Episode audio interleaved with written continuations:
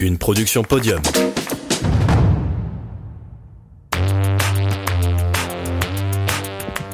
Bonjour à toutes et à tous. Aujourd'hui, on part à la rencontre de Fabrice Canet, arbitre de basket à haut niveau. De ses débuts au basket lorsqu'il était enfant à sa coupure pour raisons professionnelles jusqu'à sa montée folle en Petlick Elite, Fabrice nous livre quelques anecdotes sur l'arbitrage en France. Préparez-vous, son histoire de sport commence ici.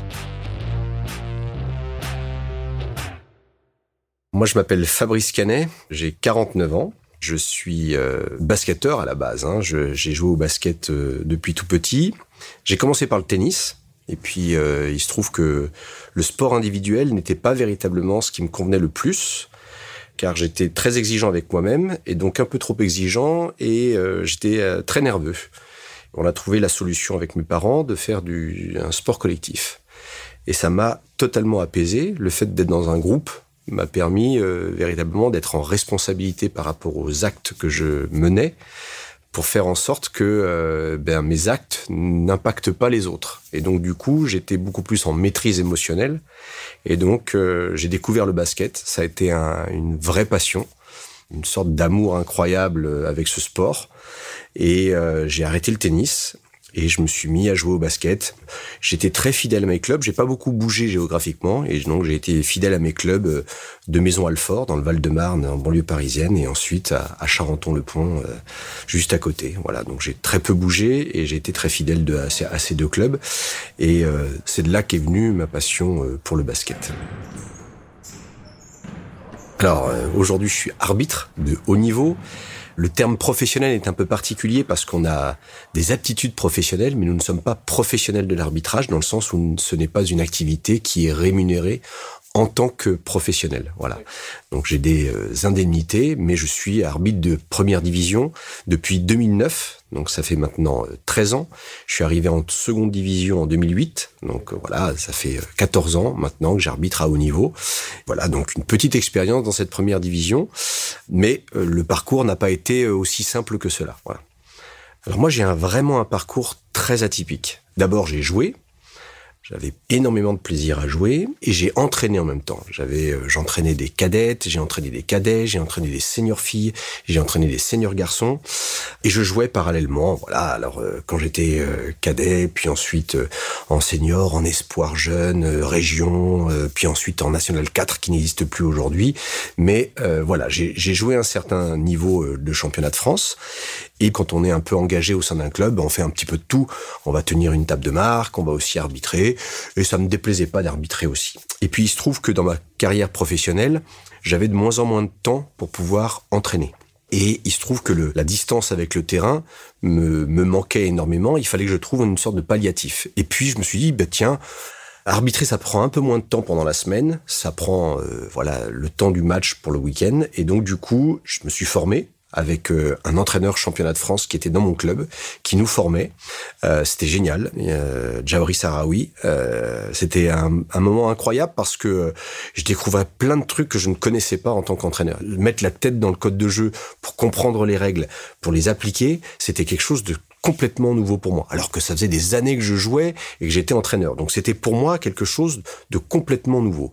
En plus, il se trouve qu'on avait un bon feeling avec le formateur. J'avais un autre pote qui était joueur et qui voulait aussi passer des diplômes d'arbitre. Donc on a, il y a eu une sorte d'émulation et on a vraiment bossé à deux, comme deux potes. Voilà, c'est Sylvain, c'est très drôle parce que Sylvain, on a gardé contact. Il a changé de sport, il a joué au basket. Il est maintenant juge de judo, mais vraiment à très haut niveau. Et c'est incroyable parce qu'on on a eu des parcours un peu similaires sur cette passion avec euh, l'arbitrage, on va dire, et le sport. Et au-delà de ça, on est monté en niveau, à notre rythme, et pratiquement en même temps, on a passé nos diplômes départemental et ensuite notre diplôme euh, régional. On était, on n'arbitrait pas tout le temps ensemble. Hein. C'est pas comme le handball où on est en, en binôme ou en paire, euh, ou au foot ou au rugby. Là, on est, on change chaque week-end, mais régulièrement, comme le répartiteur des arbitres savait qu'on s'entendait bien, on était régulièrement euh, désignés ensemble sur des matchs et c'était euh, le pied. Souvent, c'était son père qui nous emmenait, qui nous déplaçait euh, pour aller d'un lieu à un autre et on a vraiment acquis beaucoup d'expérience de plaisir ensemble. Et le fait d'être en binôme avec un pote, ça aide beaucoup à passer des épreuves où justement, beaucoup de jeunes arbitres sont dans l'échec parce qu'ils sont seuls, euh, mal accompagnés, pas parrainés. Euh, et c'est ça qui est difficile au départ parce que oui, on arbitre des matchs qui sont euh, compliqués. on te chauffe un peu, on te provoque. voilà, il, il, faut montrer un peu de caractère. Et c'est vrai que c'est pas donné à tout le monde. Et donc, ce début de carrière entre guillemets dans l'arbitrage, je l'ai commencé comme ça avec un pote et euh, c'était vraiment c'était vraiment chouette ouais, ouais. Et puis il y a eu une sorte de break, j'ai un peu laissé tomber parce que professionnellement ça me prenait de plus en plus de temps et j'avais plus trop le temps d'arbitrer. Donc j'ai un petit peu abandonné au niveau régional, j'étais jusqu'en pré-national, on va dire, hein, le plus haut niveau régional garçon en basket. Voilà, je prenais pas mal de plaisir. Et puis j'ai eu une carrière professionnelle liée au basket également, qui m'a permis de, de travailler à la Fédération française de basket. J'ai eu la chance et l'opportunité de travailler auprès des équipes de France de basket, mais pas du tout en tant qu'arbitre, hein, puisque je suis euh, responsable de la communication et attaché de presse. Mais ça m'a permis de voir énormément de matchs, énormément de matchs de très haut niveau euh, à travers, je dirais, le continent européen et à travers toute la planète sur les compétitions mondiales. Et à un moment donné, bah, je me suis remis à l'arbitrage, toujours au niveau régional. J'avais, euh, au bout de quelques années, pas trop perdu de coups de sifflet. Et le fait d'avoir vu beaucoup de matchs de haut niveau a fait un petit peu euh, réfléchir les instances euh, de la fédération en se disant tiens est-ce que cet arbitre-là, qui est au niveau régional, on pourrait pas essayer de le tester un peu plus haut, puisqu'il a vu un petit peu ce qui se passait à haut niveau pour monter. Et grâce à Pascal Dorison, qui était euh, le responsable des arbitres de haut niveau de l'époque, j'ai été invité sur un stage, ce qu'on appelle un stage passerelle, pour arbitrer des matchs internationaux de jeunes. Et il se trouve que euh, sur ce stage, ça s'est bien passé. Et donc, j'ai pu basculer euh, ce qu'on appelle vers le haut niveau. Alors, bien sûr, j'ai pas sauté les étapes. Je suis allé en prénat, en National 3, en National 2, puis en National 1, qui est le haut niveau, euh, avant de rentrer en Pro B et, en Betclic aujourd'hui, la première division masculine. Mais euh, ces étapes-là, elles sont essentielles parce que ces étapes-là, elles m'ont permis de me construire en fin de compte. Arbitrer une division, c'est acquérir le niveau de la division, c'est comprendre la division, c'est être accepté par la division. Et donc, moi, j'ai eu la chance de faire chaque étape. Pour moi, ce processus était vraiment très important et euh, ça m'a permis d'être en confiance. Parce que quand on arrive dans une division, on connaît les joueurs, on connaît pas trop un petit peu l'environnement, c'est parfois un peu compliqué. Et je trouvais que s'aguerrir euh, sur ces divisions-là, c'était vraiment essentiel pour avoir une bonne base pour pouvoir monter à un certain niveau. Alors c'est une question qu'on a souvent posée. Euh, comment on est un bon arbitre? Quelles sont les qualités d'un très bon arbitre? Je crois pas qu'il y ait de règles établies pour être un bon arbitre. Ce qui est sûr et certain, c'est que on a tous des caractères différents. Ce qui est sûr et certain, c'est que un bon arbitre, c'est quelqu'un qui travaille. C'est quelqu'un qui regarde ses vidéos. C'est quelqu'un qui est capable de se remettre en question. C'est quelqu'un qui peut avoir des certitudes, mais qui est capable également d'avoir une analyse, une autocritique de lui-même pour savoir s'il a bien fait ou s'il a mal fait les choses. Et ça, c'est pas forcément donné à tout le monde parce qu'il faut avoir le recul nécessaire pour pouvoir le faire. Euh, c'est pas toujours évident de le faire à chaud. C'est pas toujours évident de le faire sur le moment, d'accepter son erreur ou de reconnaître qu'on a mal fait les choses. Mais je pense qu'il est véritablement une, ligne directrice à avoir, c'est un euh, de travailler pour pouvoir être meilleur et de se dire qu'on n'est jamais plus fort que le jeu. Le jeu, c'est la priorité. La priorité, c'est les acteurs qui font le jeu, c'est-à-dire les joueurs et les joueuses. Et il faut respecter absolument ça. On ne peut pas euh, entre guillemets, minimiser une erreur en se disant c'est pas grave. Toutes les erreurs, elles sont graves. On en fait tous, on en fait encore tous régulièrement pendant les matchs. Et même si on a, euh, je dirais, la tête haute en sortant d'une salle, je pense que on est tous et toutes marqués euh, par les erreurs qu'on fait dans les matchs, parce qu'on se dit c'est pas bien pour le jeu, j'aurais pu mieux faire, j'aurais pu éviter ça si j'avais fait ça, je sais qu'il faut que je fasse ça pour l'éviter. Donc euh, aujourd'hui, c'est si je devais donner des lignes directrices par rapport à un arbitre, c'est d'une part son intégrité, son engagement et son travail. Le travail, c'est peut-être un travail vidéo, c'est peut-être un travail physique, de conditions physiques, c'est aussi un travail euh, d'écoute. Euh, voilà, c'est toutes les parties de travail. Et je dirais l'engagement, c'est se donner les moyens nécessaires pour arriver à un certain niveau. Puis après, il y a les aspects en effet d'intégrité. Il faut être vraiment intègre dans tout ce qu'on fait. Il faut pas imaginer que la fonction, on a des droits, hein, mais on a aussi des devoirs. Il faut pas imaginer que la fonction, elle est, euh, elle est simple, facile et, un petit peu superficielle. Pour moi, elle est vraiment importante et essentielle. Faut pas se croire au-dessus du jeu et au-dessus des acteurs. Nous sommes des personnes qui devons réussir à aider le jeu. Aujourd'hui, il y a beaucoup de choses qui sont faites autour de l'arbitrage, des photos, des vidéos, des micros sur les arbitres pendant les matchs. C'est intéressant, c'est éducatif et instructif, mais il ne faut pas que ça prenne le pas sur le rôle discret de l'arbitre. Je suis, moi, personnellement, convaincu que ce rôle de l'arbitrage, il doit être humble par rapport au jeu. C'est vraiment quelque chose qui m'anime, et la discrétion, elle peut tout à fait être honorable dans l'action de l'arbitre. Alors on va être très clair sur euh, les aspects financiers. Aujourd'hui, il n'y a pas d'arbitre professionnel à part des arbitres qui sont formateurs et professionnels au sein de la fédération, il n'y en a plus que trois ou quatre, donc c'est très peu par rapport au nombre d'arbitres d'une première ou deuxième division. Il n'y a pas aujourd'hui de statut professionnel. Les arbitres sont indemnisés sur leurs prestations, comme un auto-entrepreneur, comme un plombier qui va changer euh, un évier. Euh, voilà, là on vient, on est, on est entre guillemets convoqué par la fédération, on fait une prestation et on est indemnisé de la prestation. Sur le haut niveau, la prestation d'un match de première division est à 600 euros. D'accord? Cette somme-là, elle est bien sûr imposable. Donc c'est pas à 600 euros net, voilà. Et la, la prestation en seconde division, en Pro B, elle est à 400 euros. Voilà. Donc chaque match, on touche cette somme-là. Les frais annexes sont pris en charge par la fédération. Je peux euh, parler des déplacements en train, de l'hôtel, etc., etc. Ça c'est pris en charge. Donc là, la somme nette est ce tarif-là. Dès qu'on descend un peu dans les divisions, le calcul est très différent parce qu'on est sur une indemnité je crois, je vais pas dire de bêtises, je crois que c'est 140 euros pour la Ligue féminine. En NM1, ça doit être 100 ou 120 euros la rencontre. S'ajoute à cela des frais kilométriques en fonction du lieu de domicile et euh, du lieu du match. Et bien évidemment, si on économise sur ces frais de déplacement, eh bien, si on fait du covoiturage, euh, si on ne dort pas à l'hôtel le soir, eh bien, ces sommes-là rentrent dans la poche et ne sont pas imposables puisque ce sont des frais kilométriques et des frais d'hébergement. Et donc, du coup, il y a un petit, un petit delta. Donc, voilà, pour être très clair, et pour répondre à la question de savoir si on peut vivre de l'arbitrage, je dis toujours, aujourd'hui, le statut ne permet pas de vivre de l'arbitrage. C'est-à-dire que si je ne fais que de l'arbitrage, on peut estimer qu'on peut gagner euh, 1600, 2000, 3000 euros par mois au grand maximum si on est un très bon arbitre de première division. Sauf que si je me blesse, euh, si j'ai le Covid et je ne peux plus arbitrer, je n'ai rien, je n'ai plus rien. Il n'y a pas d'assurance, il il faut payer sa mutuelle, etc., etc. Il n'y a pas, c'est pas un statut professionnel. Donc c'est vraiment précaire.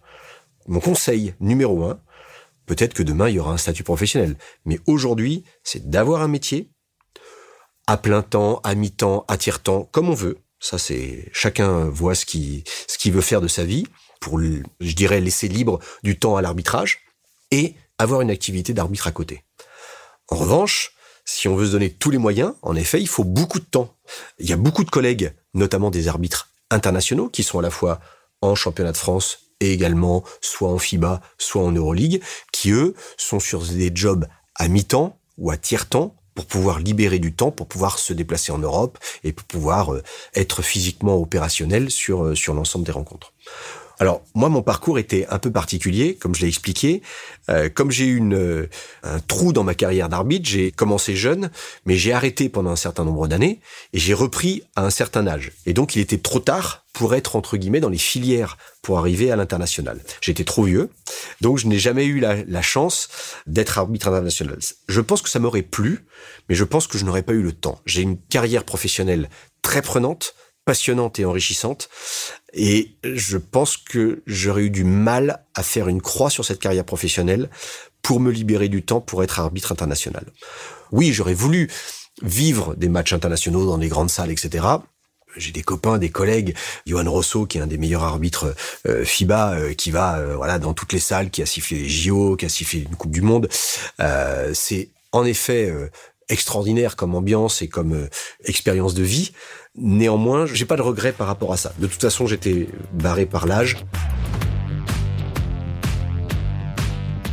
Alors celui qui n'a pas peur sur son premier match pro, je ne sais pas ce qu'il a. Il a pris des substances avant le match, c'est sûr. C'est pas possible. Il y a une angoisse. Je veux dire, on peut avoir un poker face et, et se dire tout va bien, euh, euh, je vais bien. C'est pas possible. À chaque première expérience, il y a toujours une angoisse, une incertitude. Est-ce que je vais y arriver?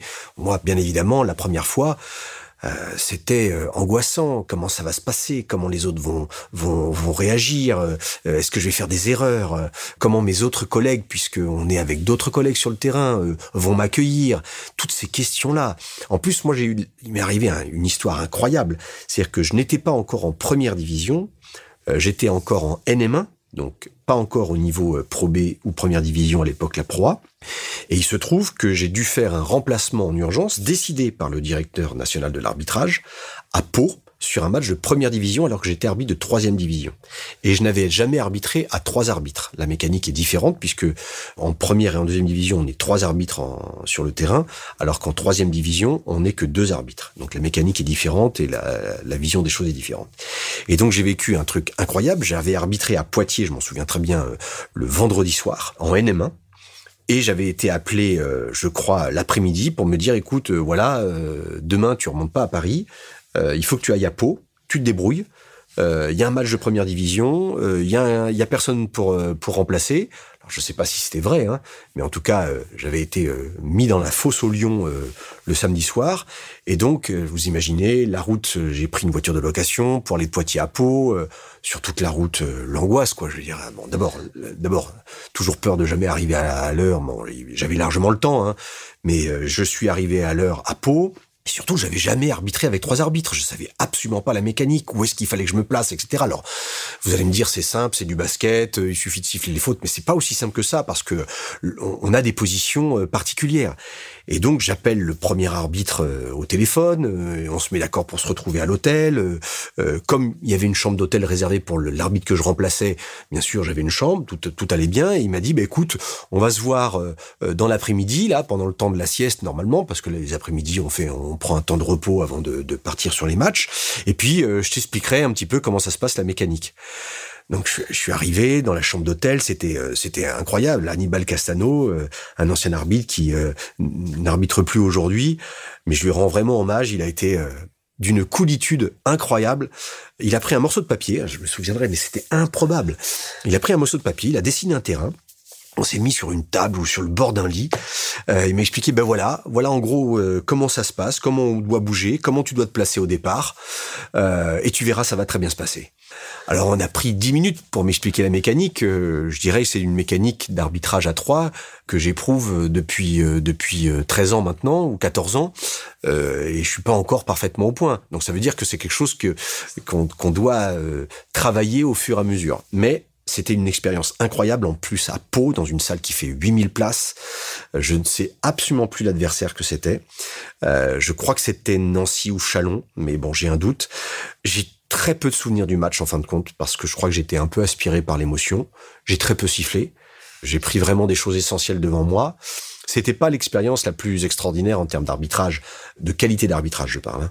Euh, mais c'était pour moi un moment, un moment incroyable. Et puis j'avais mis le pied entre guillemets euh, dans la première division, dans le, dans le plus haut niveau. Voilà. Donc ça, c'était ma première expérience, un petit peu euh, précoce par rapport à ce que j'ai, ce que j'ai pu vivre ensuite. Voilà. Mon plus beau souvenir en tant qu'arbitre, c'est mon premier match, ce qu'on appelle le classico en basket, qui est les oppositions entre Limoges et Pau. Et il se trouve que mon premier classico, je l'ai fait à Limoges, dans une salle blindée. Et euh, bah, c'est comme un PSGOM, voilà. Euh, on arrive, la salle est, les supporters sont chauffés à blanc, la salle elle, elle est, elle est euh, bouillante, et on sait que c'est le match télé de l'année. je crois qu'à l'époque on devait être retransmis sur une chaîne peut-être pas des sports ou, ou Sport Plus, je sais plus, je m'en souviens pas, mais c'était vraiment le moment important de l'année. Cette salle de Limoges, je la connaissais un petit peu, mais pas forcément dans cet état de chaleur. Et c'était incroyable incroyable parce que euh, j'avais jamais vécu ça. Le premier coup de sifflet que je donne contre Limoges, la bronca, quoi. La vraie bronca qui tombe des tribunes et qui te tombe sur les épaules. C'était impressionnant. Pourtant, j'avais déjà vécu avec mon travail des salles très chaudes, parce que j'avais accompagné les équipes de France, j'avais vécu des expériences particulières avec les équipes nationales. Mais là, être sur le terrain, subir une bronca au bout de 30 ou secondes ou une minute de jeu, mettre un coup de sifflet simple, hein. il y avait faute, il y avait aucune contestation possible. Mais prendre une bronca comme ça, d'entrée, parce que c'est le classico, parce que c'est le match, parce que le rôle du sixième homme du public euh, de Beaublanc, de cette salle mythique, c'était incroyable, incroyable. Je, je, je pense que on peut ne pas avoir d'émotion, essayer de encore une fois, comme je le disais, gardez la tête haute. Mais sincèrement, le premier coup de sifflet que vous prenez, même si vous avez un peu d'expérience par rapport à ça, avec la chape de plomb sur les épaules, c'est génial. Alors après, bien sûr, c'est un peu, il y a un peu d'angoisse malgré tout. On sait qu'on n'a pas peur pour notre intégrité physique, mais euh, il y a une sacrée pression. J'ai pas forcément beaucoup d'anecdotes à, raconter parce que chaque match est très différent. Ce qui est intéressant dans une carrière d'arbitre, c'est que de temps en temps, lorsque on peut faire par exemple deux trois matchs dans une saison qui s'enchaînent et qui sont pas très très bons, on est dans le doute. Vous avez fait trois matchs où vous n'avez pas été très bon, vous avez fait des erreurs d'arbitrage, vous avez fait des, des, erreurs de jugement. Et puis, il arrive que, euh, on se pose toujours la question après le premier match, après le second, après le troisième, on dit, mais quand est-ce que ça va s'arrêter?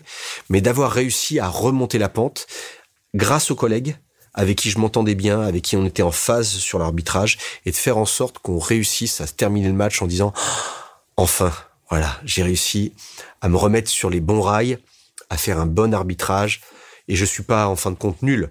C'est pas parce que j'ai raté deux ou trois matchs de suite que je suis plus bon à l'arbitrage.